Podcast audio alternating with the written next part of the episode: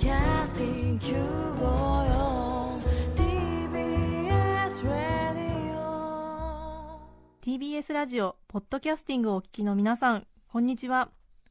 安住紳一郎の日曜天国アシスタントディレクターの刈谷陽子です。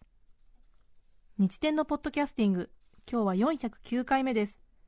日曜朝10時からの本放送と合わせてぜひお楽しみください。それでは8月2日放送分安住紳一郎の日曜天国。番組開始から10時25分までの放送をお聞きください。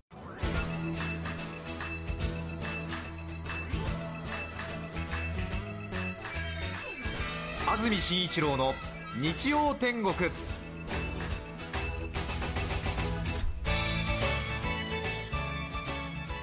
おはようございます8月2日日曜日朝10時になりました。安住紳一郎です。おはようございます。中澤由美子です。皆さんはどんな日曜日の朝をお迎えでしょうか？さて8月に入りました。連日暑さが続いていますが皆さんお変わりありませんでしょうか？都内は観光客海外のお客さんが随分とここ1年くらい目立ってたんですが夏休みに入りますとやはり地方から遊びに来てらっしゃるという方が多いようですね。都内車道路を見てみましても普段は見ることのないようなご当地ナンバーがたくさんあって、少しそれぞれの地元のふるさとのナンバーなど見かけると嬉しい気持ちになりますね。ただ心配なのは東京都内の道はとても難しいので大丈夫かなというようなねええ。気持ちにもなりますし。そうなんです雪あるなって思ったりしますね。本当ですよね。スケジュール聞きたくなりますよね。たまに。愛媛ナンバーえーとか。うん、はい。ありますよあねりますよね。私も昨日どこだっけな。福岡のナンバー見てびっくりしましたけどはあ。どういうスケジュールで遊びに来てるんだろうと思ったりしますし。そうですよね、え。そしてどうして静岡ナンバーなのにこんなに首都高速のランプを上手に降りられるんだろうなんて思ったりして。ありますよね。煽られたりするぐらい上手だったりして、うん、はい。びっくりしますけど。関東の高速道路は難しいですよね。そうなんですよねやっぱり、うん、ちょっとした謎々より難しいですよね。本当、まあ、プロのドライバーは当然だと思いますけれども。よくみんなやるなと思っていますけれど私たまに車運転しますけれど事前に予習しないと怖くて知らない高速道路は乗ることができませんし、わかります。はい、わかります。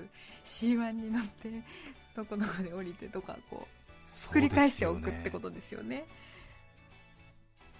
今週、はい。失礼先週ですか？水曜日相模原の方行ったんですけれどは。珍しく私自分で運転して行ったんですけれど新しく圏央道があの辺できたんですええよね、えええ。そうすると私は都内の方から東名高速道路に乗ってそして海老名サービスエリアを越えたあたりで圏央道に出て八王子の方に進みたかったんですけど、うん。初めての体験で圏央道東名高速道路から圏央道にね乗るのが初めての体験で、ええ。あの圏央道に乗るための降り口っていうか、はい。こうなんていうんですかジャンクションっていうんですか、を見逃すととても不安になるじゃないですか、そうですよね。一体どこだっけっていうことになるんで、私はもう強くはい。家を出るときに、はい。というよりも前の日の夜から、海老名サービスエリアを越えてから注意っていうメモ書きをきちんと書いて、とにかく海老名サービスエリアまでは圏央道の分岐はないって言って、はい。海老名サービスエリアが出てからあ。圏央道に行き、はい。圏央道に行ったら今度はまたねこっちの小田原の方と八王子の方に分かれるわけでしょ、で間違ったらそれはそれでもう時刻真反対に進んでるってことだから左に分岐してからの右みたいな。そうそうそう。そしてえーそこには大きな字で焦らずゆっくりと書きました。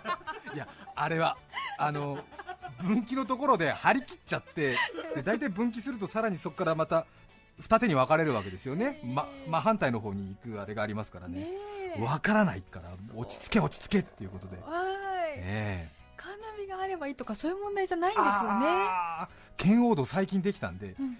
ちょっと古めのカーナビゲーションだと入ってないんですよ。いや本当に。うん。しかも Google の地図とかで見ても圏央道がまだ書かれていなかったりして、そうですか、ええ。ネット時代の落とし穴ですよね。そうですね。落とし穴。怖いっていうのがありますよね。もう本当に難しい高速道路本当に苦手なんです。車乗らない方がいいとよく言われてるんですけれど。えドキドキしますよーね。ね私ダッシュボードのところに付箋に書いて貼っといたりしますよ。ダッシュボードの付箋 大事ですよね。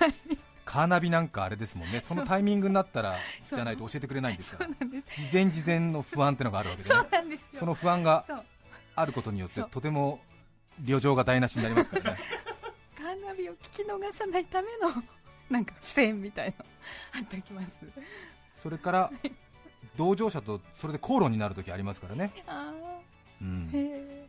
事前事前にこう運転してる人間っていうのは自分の不安を解消したいわけなんですよねはいなのにのほほんとしてたりとかするとね、うんなんかいやカーナビ通りに行けばいいじゃんとか言ったりするわけですけれどもそのカーナビがねちょっとやはりね配慮が足りない時がありますでしょうんうんそうなんですよねそうそういう時にはねちょっとねいやちょっと待って事前事前にもう少し解消したいんだみたいなことをね、うんうん言ったりするとちょっとそういうのでトラブルになったりしてねすごくあの本来は社会人としては隠しておかなくてはならない自分の熱い気持ちみたいなのが出ちゃったりしてね。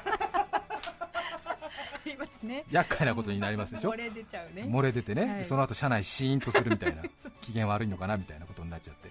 いや違うんですよ。私の機嫌で今ちょっと声を張ったんではなくてみたいなこれはみんなの そのスケジュールがねうまくいくために私はやってるんだからみたいなことだったりするんですけどなかなかうまくいかない時がありますよね。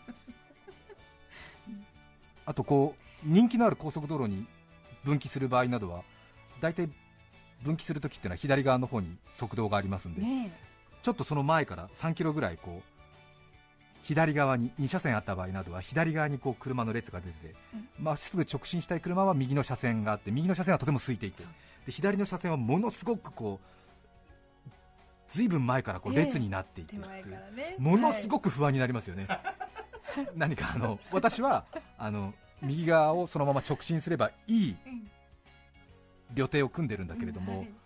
こんなに空いてるのおかしくないみたいな。ここは何かあるよねみたいなでちょっと左の方に入ってね。え怖いから草食動物のようにみんながね止まってるんだったら私も止まらなくちゃみたいな感じえになったりして。そしたらえ何？みたいな。サービスエリアに入るための列なの？みたいな。知らねえわみたいな。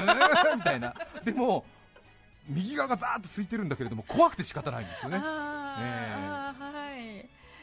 でもしかするとねなんかこう左の方に合流その後一車線になるためでそのね気持ちの強い人は右側行ってなんか入れてくれみたいな感じでなんかこうねそういうことできる人いますけどね。私なんてハートが弱いからそういうこと絶対できないから。ですか？絶対できない。絶対できない。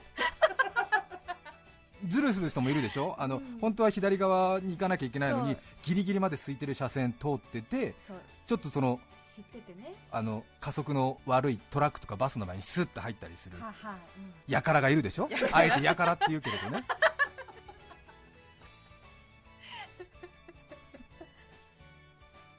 あれよくないよね。そうですね。なんかねちょうん。ちょっと頭下げるべきだなとか思ったりするときありますけどね。ね。並んでる全員にね。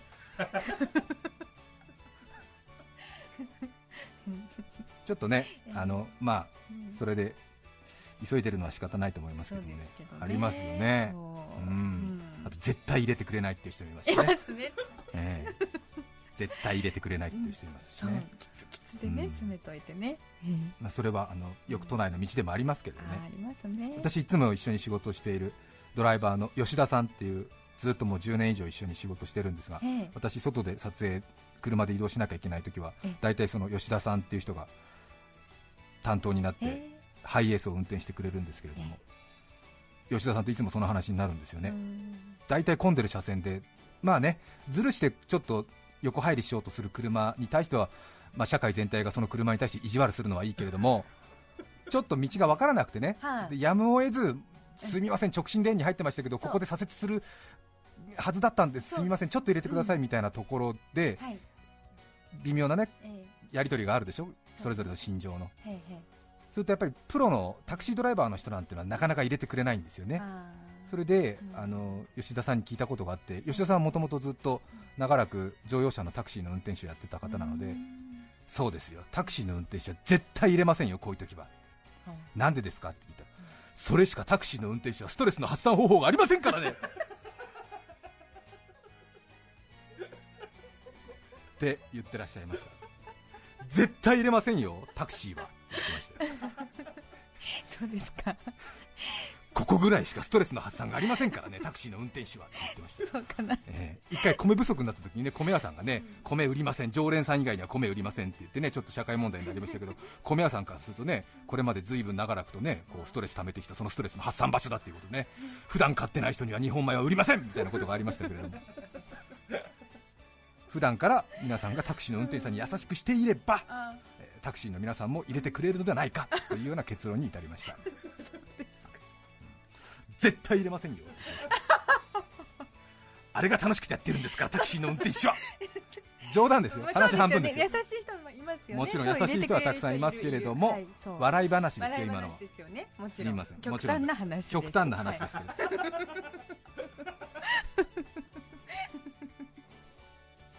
さて今日もずいぶん暑くなりそうです。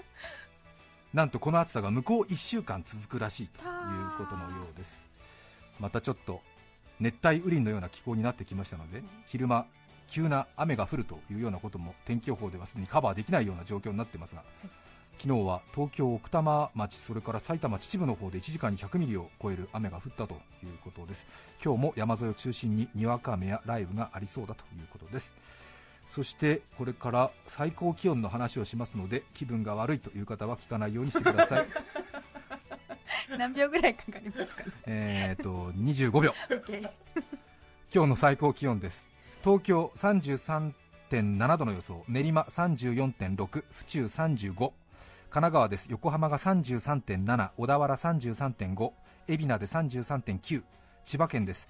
千葉33.4銚子30.2館山33.6牛久34.1牛久暑いですね最近。埼玉県です。熊谷37.8さいたま市35.3秩父35.7寄居36.5群馬県です。前橋37.9みなかみ33.5館林39.2桐生37.8伊勢崎37.9栃木です。宇都宮36.4大田原35.4佐野37.6茨城水戸です。32.9土浦34.2大子町36.4つくば34の予想です。暑いですね。暑いですね。はあ。熱中症本当に耳にタコができるという方多いと思いますけれどもご注意いただきたいと思います。私これこの間テレビで見て驚いたんですけど熱中症で東京都内で搬送された人たちがたくさんいるわけですけれどもその人たちの内訳を見ると屋外で熱中症になって運ばれた人と屋内で熱中症を発症して倒れた人の割合は屋内で発症した人が90%屋外が10%え？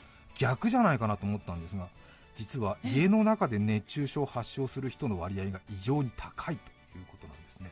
熱中症各自それぞれもう経験則などに頼ってはいられませんので、はい。それぞれ自らが防衛する時代のようです。そうですね。暑いですもんね。本当に暑いですね。塩を舐めたら元気が出ましたよ私。私なんか昨日めんつゆちょっと直で飲みましたよ。気持ちわかります？わかりとてもわかります。なんか濃い出汁がねと塩分が欲しくて。欲しくてね。で何もないもんですから、うん。私。家にあのめんつゆのねボトルがあって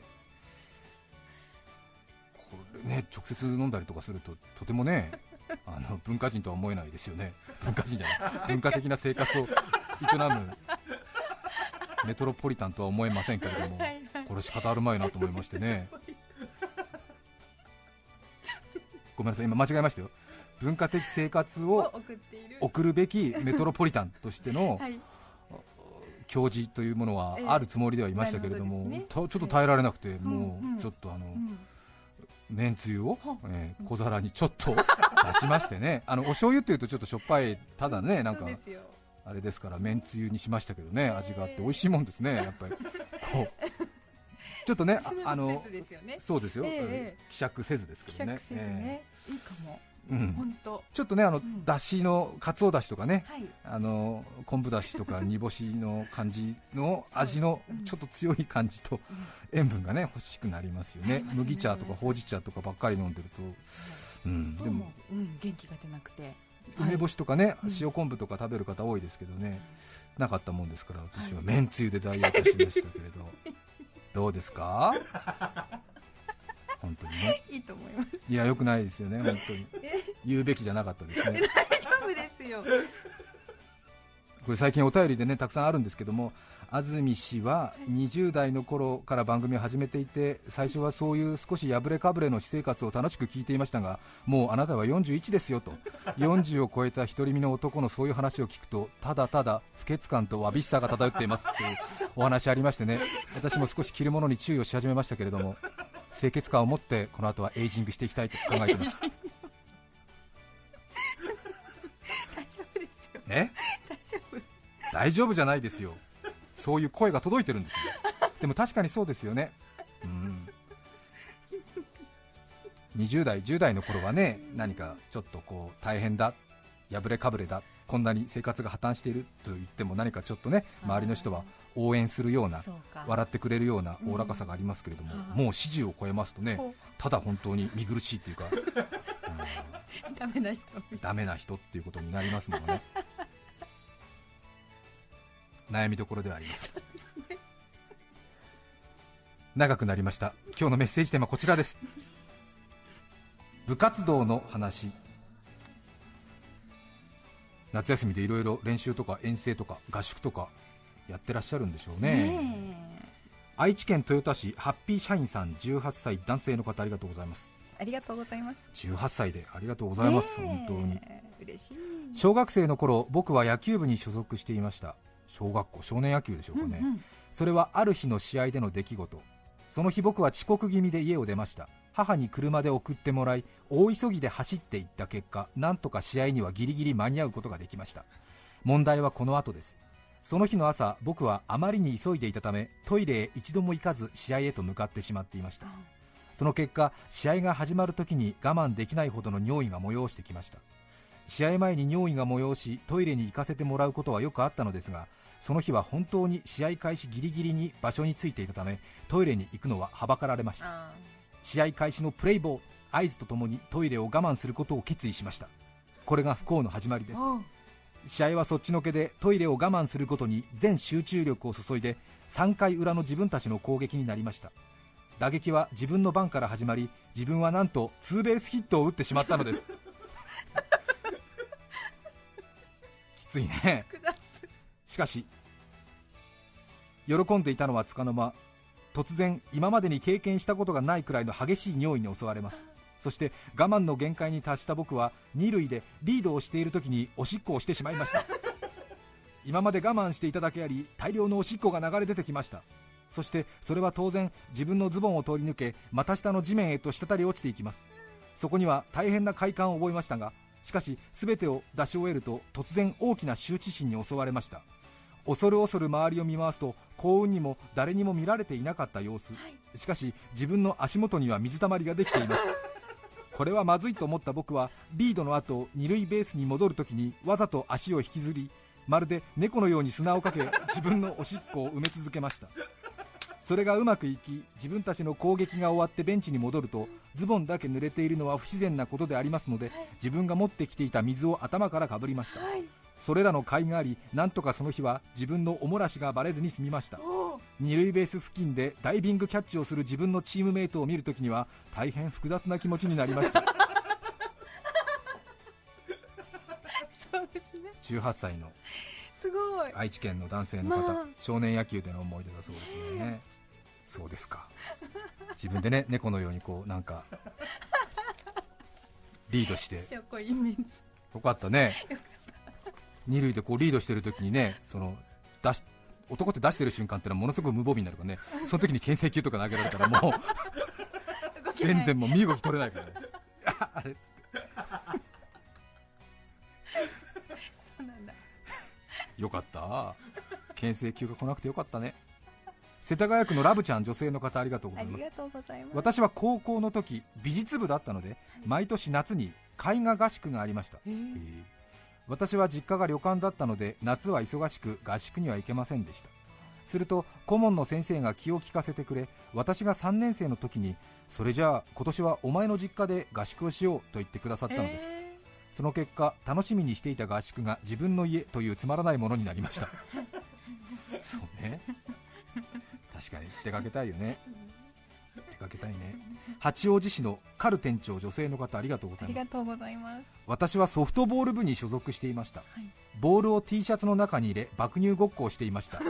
とても若かったんだなと思います。そうですね。ね山口県おでこ汗まみれさんありがとうございます。ありがとうございます。私は現在32歳。仕事盛りの男性中学校教員です。